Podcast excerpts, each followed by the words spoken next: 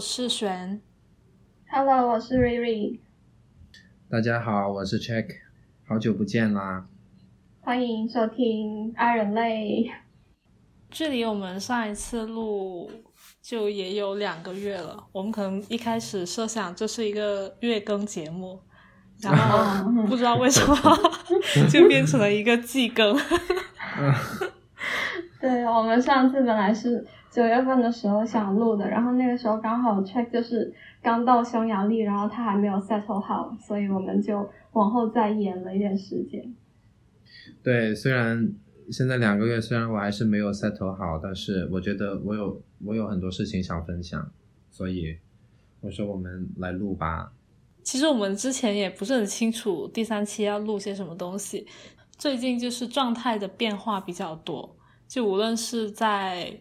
物理环境，还是说一些心态什么的。嗯，刚好九月份、十月份这个季节又是一个换季的时间嘛，嗯嗯伴随着一些新学期的开始，所以这一期就来聊一聊关于变化这个话题。对，我觉得我的物理变化应该是最大的的身处的环境。就我从国内，然后来到匈牙利，一开始我还满怀期待的。我来到之后发现，好像和我想象的有点不太一样。嗯嗯嗯，对啊，可能不知道是因为我是不是在这个小城市匈牙利的一个呃小城镇的原因呢，还是什么？对，就挺多方面都给我挺大的冲击的。例如呢？比如说我的同学们，匈牙利人本地人的英语他们不太好，所以他们和我们国际学生呢就比较少的交流，所以我们国际学生呢就只能互相玩，然后国际学生圈子就那么大，所以大家互相在一起，每天聊的也就那一些，所以可能今天 gossip 一下，明天又八卦一下，有点让我挺受不了的地方，这一点可能和我来的学校啊，还有嗯城市有关系吧。比如选你的学校会这样吗？我觉得有一个很大问题，就是你刚刚说的那个当地语言的问题。就我觉得这个是欧洲很多嗯国家的通病。就其实我们这边也是，就是他们意大利这边就英语也不好，他们也会更就聊天的时候，他们会更倾向用母语交流嘛。嗯就英文的普及确实太低了。就我我我其实还蛮有同感的，就是存在那个交友圈子非常比较狭隘。嗯出国会有一个问题是，呃，像中国人他们会扎堆在一起，交友的一些范围反而嗯没有国内那么的广。因为留学生聊来嗯聊去，可能也就那一些话题，嗯，就会有一种反差，就是好像你来到一个更大的世界，但是你的圈子反而缩小了。我觉得这个是是会比较难受，嗯而且我在这就更加了，因为我唯一一个中国人在这里，中国学生，所以对比你说的，我的圈子可能比在米兰会更大，因为可能在米兰会和中国学生玩，但是在这里我就啊嗯就被迫被迫只能和国际学生玩嘛，但是他们也是很小的，嗯，可能有一百个国际学生左右吧，在这个学校，就大家聊的也就是那些，就是怎么好像对像你说的环境大了，好像交际反而更小了。就是没有一些 social 的机会嘛，就是认识一些其他的呃留学生这样子的。social 的机会，如果是学校的机会，他们又会啊就很奇怪，他们会为了照顾国际学生，所以就会说让我们来办一个国际学生的 party，所以每次去的也还都是那批人。就也没有当地的学生去参加是吧？就匈牙利的就学生没有，就不会有一些杂交的活动。啊，我的意思是，就是 就是混合的活动。嗯，对嗯，我觉得这个真的是留学普遍会出现的问题。对，最后最后演变成了都是留学生都会慢慢就是习惯了孤独这件事情，把重心放在什么学做菜啊这种活动上。还有一个变化就是，我最近有开始做菜，做饭菜。因为我刚来的时候也挺不习惯，餐馆也很早关门，也没有什么选择。我瘦了十斤诶，我前两三周，然后我发现了，对我发现了之后，我就赶紧买那个锅啊，买菜什么的，还去布达佩斯中国城买，买回来自己做。嗯现在可能有气色有回来一点点。如果两周之前我们录的话，真的可能你们看见我都觉得很夸张。但你你现在其实也比上次要瘦，我感觉。对对，很还在恢复中，尽量恢复成百分之一百吧。但是在这做饭又有一个另外一个矛盾的地方，就是每一次做饭要一两个小时，我一天如果吃两顿的话，也要三四个小时。我真的觉得时间花的有点多，有点冤枉我后来总结出了两个方法，哦。什么方法？就一个就是一做做三四天的量，然后你可以就是，就比如说我要炖一个牛腩，炖一个三四顿的量，然后就我会分餐去吃，然后下一次我要吃的时候我就做个米饭就好了。哦，但这种菜我可能一一周只会做那么一两次吧，因为就是像你说的时间耗的很长，要一个多小时。然后还有一种就是，我现在就是完全变成一个吃饭的糊弄学的那种那种状态，就是只要把食材，这是怎么样？就是把食材丢进去，然后把它们混在一起，加点盐，加点酱油，然后就好了。真的，这一开始我还是挺有做菜热情的，但是到后面真的，嗯其实在外面吃的时间还很少的，外面吃太贵了。嗯，这基本还是在家自己做。嗯，对，我觉得我和 Riri 都能够像，就是能学到 Riri，呃，以后出道去的时候也会可以学，先现在先学着，我有学到，我我下次就马上尝试一下。对我之前在广州就是也有也有有做，就是自己。我感觉日日本可能还好，就是在做饭的这个方面，就是他们的那个食物都加工的很便利，然后在便利店买了之后，就是回家可以非常速成的就可以把它弄弄好。那 Vivi 呃最近的变化或者是改变有什么？我觉得我最近最大的改变就是 我那个，就是一直呃，可能我这一年多的时间都在准备在考，也考一个目标的学校，但是没有考上，这是我最大的改变。哦嗯哦，就是可能在心态上就会有一个，就是嗯比较难接受的过程吧。毕竟自己就是努力了这么长的时间，然后我也只申请了这一个项目嘛，然后没有申请别的项目，所以就是一开始还挺。就是挺难接受的，觉得。不过现在也还好，慢慢的嗯改变了自己的很多的想法吧。嗯嗯嗯那这个还有有一个多月了，对吧？我记得你上次申上次录的时候，你说在投申请。对对对，上次应该是在准备面试的东西，然后嗯，嗯，你说。你那你是怎么？那你那你是怎么自己调整过来的呢？因为我也经历了这个情况，然后我也有一些故事想分享，但我想先听听你是怎么样调整过来的呢？因为其实我我觉得我我在这个过程里面，我就是发现自己过去其实有很多就是执念，就是比如对呃一些名校的执念，或者是对呃学历的执念，就好像说我一定要上一个很有名的大学，或者是我一定要拿到一个研究生的学位，就是就是你没有达到的时候，你就会那个心理落差就会特别大。但是我现在自己慢慢的就是意识到自己有这些执念以后，就是慢慢的就是会嗯、不要这么在意这些东西，就是它其实是一个很外在的东西，就是都是别人怎么去评价你，怎么去看你。嗯，更重要的是你你自己就是是怎么想的，这是不是你自己想要的？就是包括我也重新回顾了，就是说这个学校它是很好，它是很有名，但是它真的是我想要的吗？它真的是我以后想要去的地方吗？或者是说这个专业真的是我想要学习的吗？就是就会反问自己这个问题，就会更多的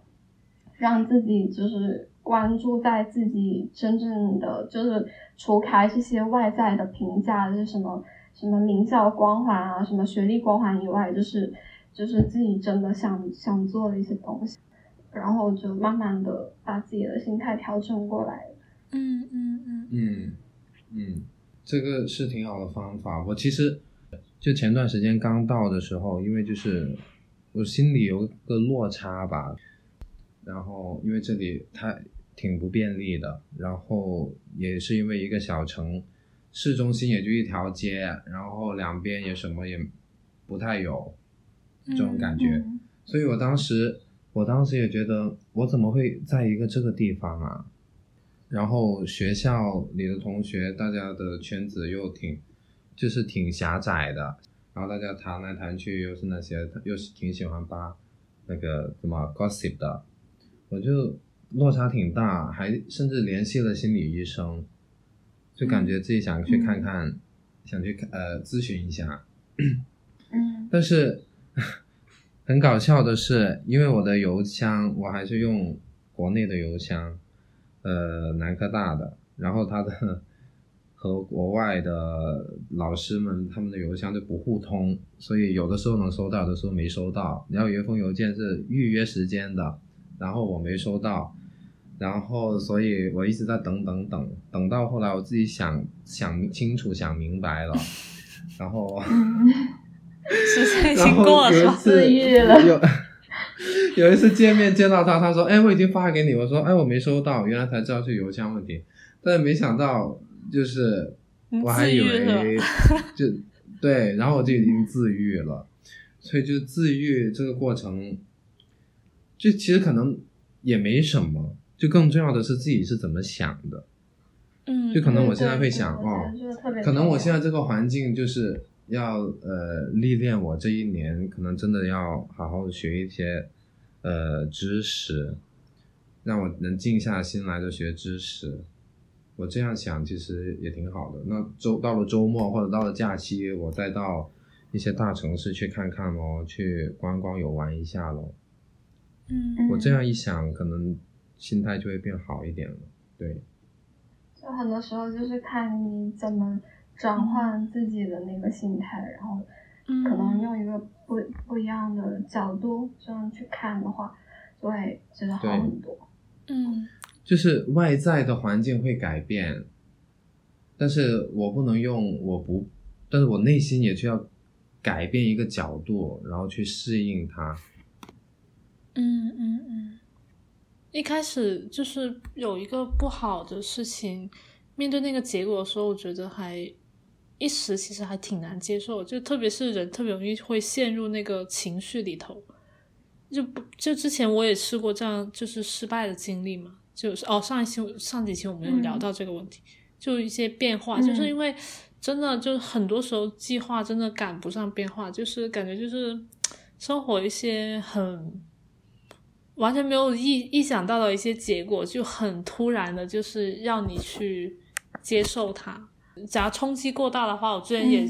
遇到过这种，就是心理就是已经崩溃的那种情况，然后直接影响健康啊那种，对，是抑郁的状态。好像没有什么办法，就觉得真的只能靠时间，就是时间过去以后，就就是去接受那个环境。面对这种变化，应该就心态上的转变，我不知道。就除了我心态上有一个变化，我还有一个小办法，就是我会尝试着往它逆行的方向去做一些事情。比如说，我觉得呃这个环境对我是约束的、束缚的，所以我就周末，我就每周末我都去布达佩斯。然后现在有一个小长假，我就。要去呃，就我准备去柏林和巴黎去看一看，嗯。嗯嗯嗯，我这个也也很赞同。就之前之前我 我刚失恋那段时间，然后我就哦，然后我就就很有其实有点难过的嘛，还是然后就觉得要换一个环境，然后我就在巴黎待了一段时间，待了十几天。然后就是，我就完全是脱离一个你所在的那个空间，然后去一些，我觉得好像嗯、呃还是得去碰一些新鲜的东西，然后那些东西可以给生命更多的能量。嗯嗯因为我觉得，呃，感觉到痛苦的话，可能也是因为我们的感受力比较强。就有一些他们神神经比较大条人，他们就会觉得这个没什么，就他们都会觉得就无所谓。但可能由于有时得失心比较重，然后感受力又比较强的话，就很容易困在那个圈子里头。那这个时候，确实就像 Check 说的，就是得换一个换一个环境。我觉得这个是很好的一个嗯方法，这样也可以有效的去缩短那个恢复的一个时间。我还有一个就是这次的事情，就是我有一个心态上的一个转变，就是，嗯，我可能会让自己不要太去期待一件事情或者是一个东西，嗯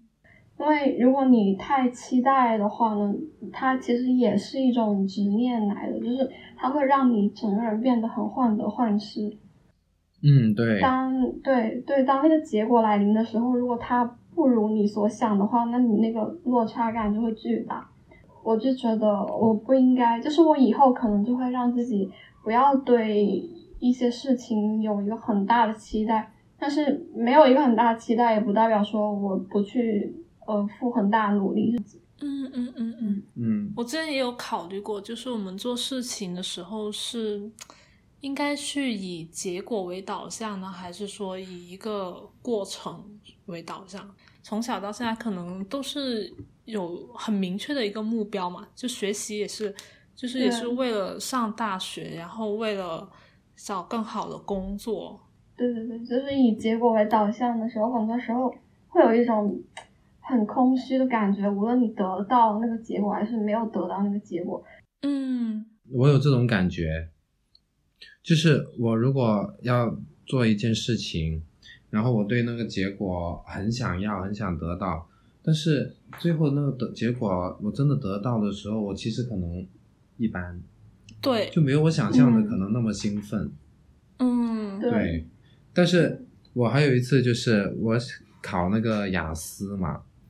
我当时就考完之后，我就没有对它患得患失，但是最后好像还不错，我那个时候反而挺兴奋的，就我没有说、嗯哦，我一定要得到什么，得到什么，对对对，就你没有这种执念以后，就没有这个期待以后，然后当那个结果来临的时候，可能你就会有更多的惊喜。对，然后就算它结果不好，但是你也不会有这么大的一个落差的感觉，嗯不会让你嗯。觉得这么难受。嗯嗯嗯嗯。对，所以一开始我出发来匈牙利之前，我就是想象的太美好了，所以现在就是有落差的感觉。我应该也是，也是应该觉得没什么，来就来咯。如果是这种心态的话，我现在应该会好一点。对，嗯，对我、嗯这个就是感觉就是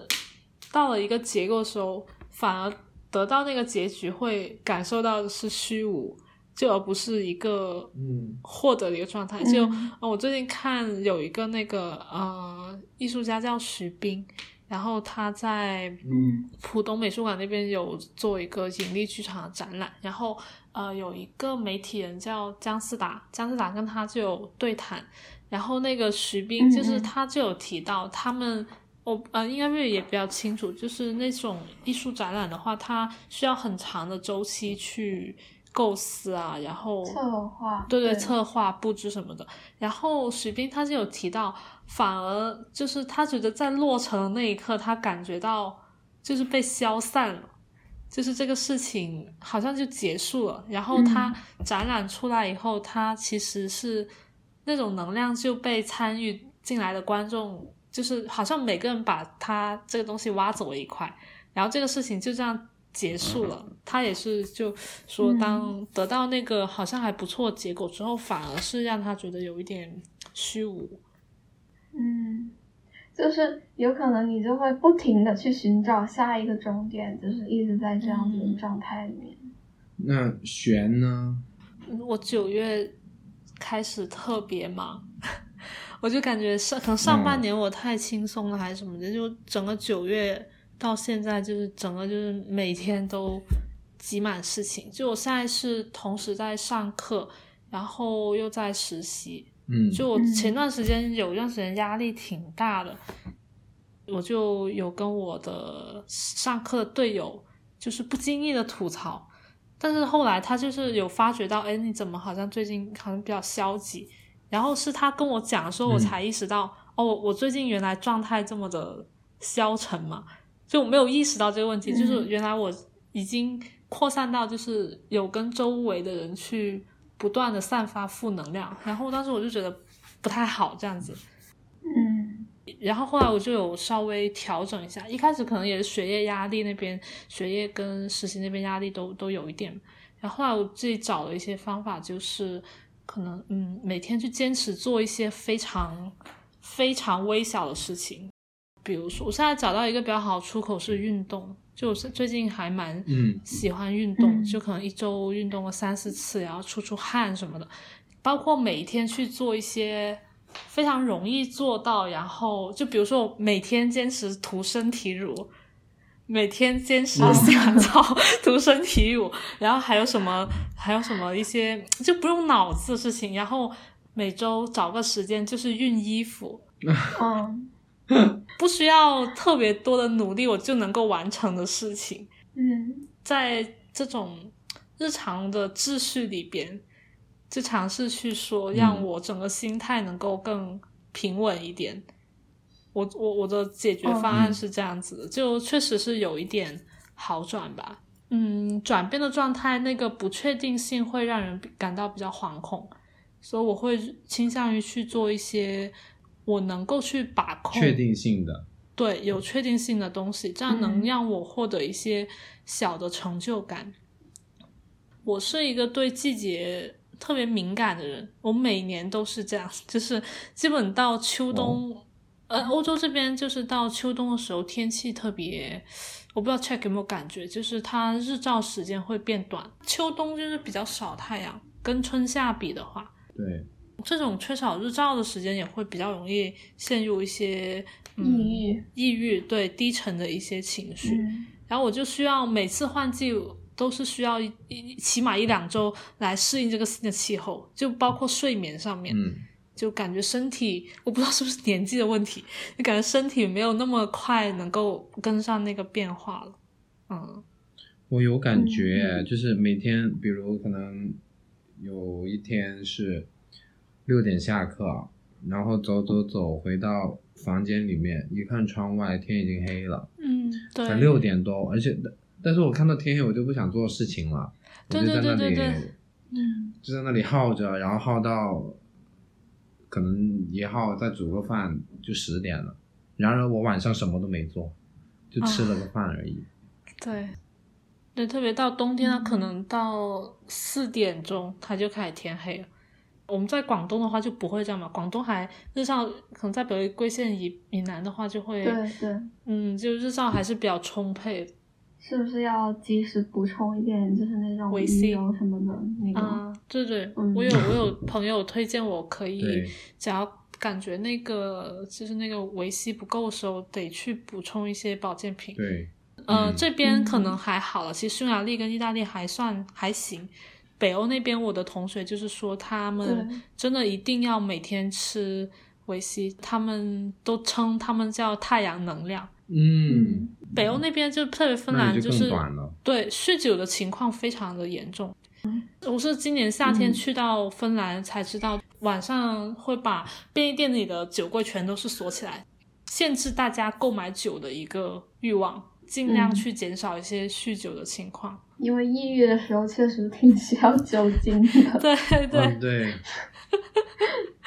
就小喝一点，我觉得可以，就是让精神状态可能会放松一点。哦，然后还有一个体会就是，我不是运动嘛，然后跑步有一个想法就是，无论跑多少公里，就我觉得头三公里是最难的，就是因为它要从静止状态到一个。每小时六点几公里的一个转变，而且现在天气就是变成在室外跑步很不容易嘛，就气息会很不稳定，然后风也比较大。嗯，我就在想，为什么我会没那么能跑了？但好像这也不意味着我身体素质变差了，或者是我变弱了。就我启发是，嗯嗯，生活中好像很多转变的过程会有不确定的环境因素参与在里边，本身跟我自身的能力的强弱没有多大的关系。嗯，对，对，也不太需要苛求自己，说我一定要蜕变，然后一定要把所有的环境中的困难克服掉。就比如说，我现在嗯，就已经是减少室外跑步的一个习惯，嗯，改做可能更多室内的一些运动，就这样子，反而我的身体更舒服了。就我换了一种方式去跟嗯环境去抗衡，跟瑞瑞讲讲，就是可能期待值可以降低一点嘛，因为环境因素太不确定了，所以完不成反而是很正常的一件事情。对，是的，也就是像瑞瑞刚刚说的执念。就是我们换的一个环境，我不一定要把以前的习惯也一定要执念下去，因为可能真的是和当现在变了的环境就是不相容的。就环境不同，就不要硬融，我觉得是这样的。对对，嗯嗯，是的，是的。对，我觉得人是就是应该去更多的顺应自然的，就是不要觉得老是觉得好像。好像无所不能，然后可以可以战胜自然这样子，我觉得，嗯嗯，可能不是这样子的，可能我们的身体也会需要我们更多的去顺应这个季节的转换。前阵子就是有一段时间在研究一些玄学的东西嘛，就是我在学习一个叫人类图的东西，嗯，然后呢，它里面就讲到说，对每个人他其实是有自己的一个。就是他有九个能量中心，每个人，然后呢，其中有一个人能量中心叫情绪中心。我们的情绪它是有一个波动的，叫情绪波，就是有时候会在高点，有时候会在低点，一个这样子一直波动的这么一个状态。当你在一个情绪的低谷的时候，在低点的时候呢，不要去问太多的为什么，就是为什么我会这么抑郁呢？我要怎么去解决这个抑郁呢？接受自己现在正在处于一个情绪低谷这样子的状态里面，嗯，然后你也知道这是一个波动，然后你在低谷，然后它慢慢也会往上爬，然后你的情绪也会慢慢的变好，然后不要太太执着在一个我为什么现在情绪这么低落呢？就是如果你一直这样去问的话呢，一直想要去解决的话呢，反而会让你陷入另外一种就是更大的焦虑里面。嗯，对。我觉得，我觉得我挺认同，因为我挺关注我的就是精神健康的，所以我也挺能接受自己是在低谷期或者是在一个抑郁的情况。但是我有点受不了的就是，我我已经很明显就是我表现出来，可能我在低谷了，但是我的同学们当然可能他们是很好心的。来帮我一把，但是我觉得我要去拥抱他，我其实不要强迫的变更好，我也不要问为什么我要低谷，我为什么，我也不要去说我现在的低谷，我要去怎么样做才能变得高潮期，我就是想拥抱一下我的低谷，所以这两周有一个活动，就一个集体的，也是国际学生活动，呃，我当时觉得去散散心的感觉，我就跟着去了，但是我就是在低谷期啊，所以我整个。旅行就可能是自己一个在自言自语、自散自步、自看风景的，但是我的同学们就会走过来说：“哎呀，怎么就是这样啊？要和大家一起玩，不要闷闷不乐的。”但其实我是在拥抱我的低谷，我觉得，嗯嗯，我也不知道怎么去处理，就我也知道他们是好心，但是我也不知道怎么和他们去讲或者是解释。嗯嗯嗯，对，所以可能这种时刻就是更需要一点多一点自己独处的时间。对对对，啊对，所以我挺后悔，我就跟着去的。我挺后悔，就是和着大家一起去交流。出国以后还是会尽可能多的去参与一些社交活动，就一开始是这样子，但后来我是发现，包括你们刚说的低谷的一些心情，我发现，嗯。我其实是需要更多个人的时间跟空间，嗯，慢慢去消化，然后反而我去强迫自己做一些融入环境啊，或者是社交里边去显得我很开心什么的，就会反而让我觉得更 痛苦。我不可，嗯，我真的不行，嗯我真的笑不起来，对，所以最好的还是 就是消失，因为确实会有会有这么热心的同学。嗯嗯嗯，对，而且有的时候热心到就是我走走在路上都会走过来，这么热心的吗啊啊对啊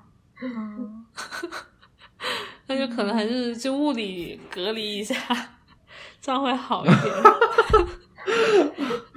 真的，外国是有一些同学，他们真的特别热情。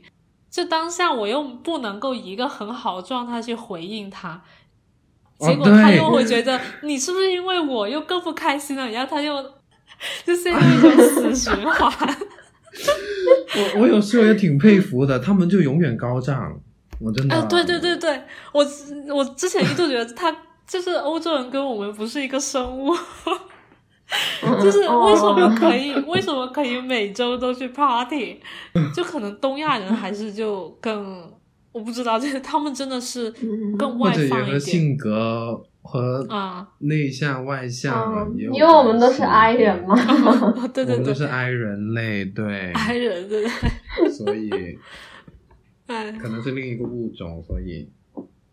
哦，你刚刚瑞讲那个玄学，我最近也在看玄学，嗯，我觉得哦天哪，悬看悬，对，哎，我的天呐，我真的觉得就是很多科学真的是讲不通的。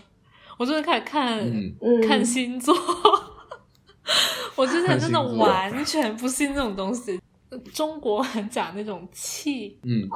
氛围、那种气息的东西，我就觉得，就包括感受身体的状态。医学上，我们都治病什么的都是可能很。很很科学的一种治疗方法嘛，但我之前有听过一个想法说，就呃讲法，医学的终点就是其实是玄学，其实还还挺多，对嗯，就最终还是说像感觉是牛顿吗？哦，牛顿，你说那个物理吗？不是，好像牛顿牛顿物理之后，他的晚年好像也在研究神学，神学，啊，对对神学，对对，对，然后我们的嗯第一任校长他也是物理学家，但是他就是退休以后，他有一次回来讲座，也是在讲就是玄学和神学，嗯嗯，所以我也不知道，他们这些大家都这样子，嗯，可能是我们还未知的太多，对，嗯。对，我觉得就是一种敬畏的心态吧。我觉得，嗯，有时候你可能太相信科学这个东西，就会让你觉得很傲慢，就是好像我们什么都可以知道，嗯，对，我们什么都可以呃研究，什么都可以解释，但是就会有这种傲慢的心态。嗯是的，Lily 说的特别对。嗯，确实，其实我们所知道宇宙很有限。前两周在看一个电影叫《I Origin》，什么起源是讲一个讲一个轮回的来世的再世、第二世之类的，里面就讲到就是，其实如果太相信科学，其实是算一种信仰。我们嗯。有不同宗教信仰，但是有的人说自己虽然说自己无神论，但是一心向科学，甚至有点傲慢的这种，其实他已经把科学当成自己的一个信仰和宗教了。信仰，对我也是这么理解的。就我之前看那个电影，就是也日本那个电影叫《日日是好日》，讲一个年轻女孩一个茶道学习的一个过程。它里边就有讲说，他们不同的季节就需要用不同的器具去沏茶，然后相应的嗯动作跟时间就会不一样。就刚学就会觉得很疑惑，就怎么会这么古板？就是一套一套的。嗯然后他问老师为什么我这个季节要用这个器具，为什么要用这个动作？老师也说就没有什么道理可言，他就是这样子做的，没有办法用一种非常科学、能够发现问题、解决问题这种思路去解释通。学了十几二十年之后，他自己去在那个逻辑里边，他才感受到，确实就是应该这么去做。那可能还没有到那一步吧，嗯嗯，那你们觉得会有准备好改变状态的决心吗？就是，嗯，还是说你们每次基本都是可能等变化来的时候再去应对？我觉得好像这个有点不能准备吧，没有办法去预见有什么到来的变化。对，但是我的心态就是，对我也是用刚刚的那种，就是比较让自己去顺应在，像就像顺应那个情绪一样，就是也会去顺应季节，或者去顺应一些变化。我其实比较是那种比较不变的的那种人，如果有改变，环境有变了，我可以去应对，但是我不会说自己就活得好好的，然后突然就去变一下。嗯但是我会去创造一些新的东西的想法。我我我觉得这不是改变，这不是自变，而是我觉得创造和自变是有点不一样。但是如果环境变的话，我会去应对；那环境不变的话，我自己也不会去变。但是我会在这种我觉得还是挺舒服的，我不变的情况下去创造一些新奇的想法呀，或者是嗯任何，就我会去尝试，但是可能就不会去主动的改变。嗯，嗯嗯那可以说是一些小的变化嘛，就是在一个大的大的框架里面去做一些小的尝试。可以这么说，对，是的，是会这样。但是我觉得，比如说刚刚我们说环境，我从中国来到匈牙利，环境变了，那我的固有的习惯我也会跟着变。但是我觉得我不变的是我的三观，我的精神价值观是会暂时不变的，除非我会看到有一些让我能更新的情况下，但不然的话，我是三观我会是保持不变。一些小的事物，对我会去尝试，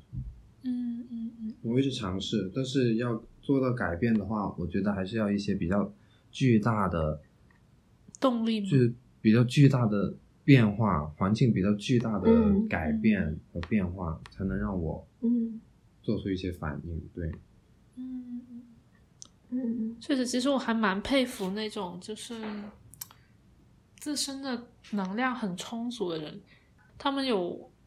很多的勇气，就是去做一些大的改变。不动的状态是最舒服的，就能嗯躺着，嗯当然是要比跑要舒服。嗯我还挺好奇那种有源源不断的动力去做一些尝试的人。就我后来还是觉得勇气真的嗯是人类最稀缺的 品质。嗯，但我觉得他们，呃，像你刚刚说的，他们不安现状，可能也是因为他们的现状让他们觉得不太好，所以他们嗯才会有这个动力去改变。嗯会不会就是他们的内心有一种不安？就是如果我不去改，就是没有办，他们没有办法处一直处在一个不变的状态里面，会让嗯就是会觉得自己好像没有进步，会有点接受不了这种原地踏步的的状态，所以迫使他们不断的去做出改变，去尝试新的东西。比如说我来到呃匈牙利读书，我本来在中国也是活得还不错的，但是我来到匈牙利读书这个行为，我不觉得这是我的改变，因为这就是我的本来想做的事情，所以改变这个词、嗯这个词也还是要怎么讲呢？